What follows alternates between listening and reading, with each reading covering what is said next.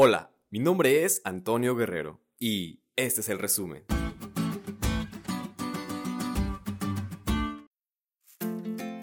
Esta semana estudiamos sobre la historia de Jonás y cuáles fueron algunas de las implicaciones que pasó para que él pudiera entender el propósito de su vida. De pasar a estar estresado y con mucha presión, pudo encontrar el descanso en su vida al dejarse guiar por el Espíritu Santo. Y atención aquí, la historia de Jonás no tiene que ver solo con la salvación de Nínive, también tiene que ver con su propia salvación. Dios le indica la misión a Jonás, pero él se esconde bajo sus sentimientos de dudas, miedos e incertidumbres y decide huir lejos de su propósito. Dios se da cuenta que a su profeta le hace falta fe y le pone una prueba milagrosa. Al ser tragado por ese gran pez, Dios quiere que Jonás confíe en él y se dé cuenta que a pesar de ver cualquier panorama difícil, Dios siempre iría a su lado. Cuando su fe revivió en Jonás, pudo lograr su propósito, pero ahora se halla en un estado de orgullo y enojo al ver que Dios había sido misericordioso con Nínive.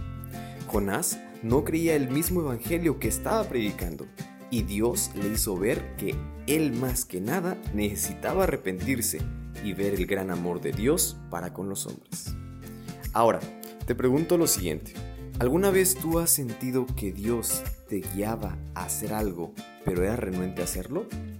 ¿Alguna vez sentiste que el Espíritu Santo estaba obrando en tu corazón, convenciéndote de que tomaras una decisión y dudaste debido a las aparentes consecuencias?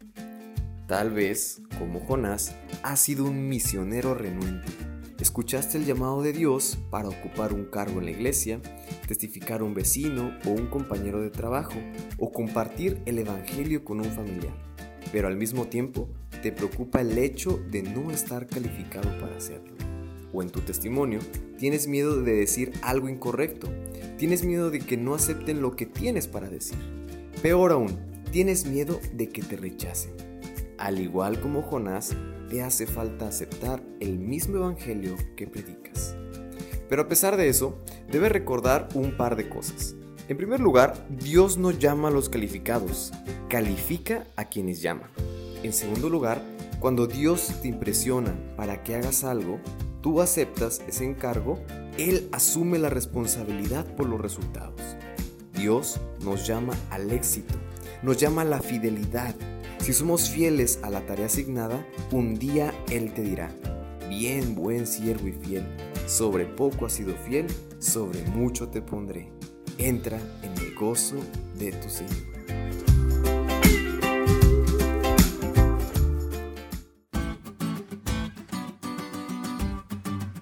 ¿Te diste cuenta lo cool que estuvo la lección? No te olvides de estudiarla y compartir este podcast con todos tus amigos. Es todo por hoy, pero mañana tendremos otra oportunidad de estudiar juntos.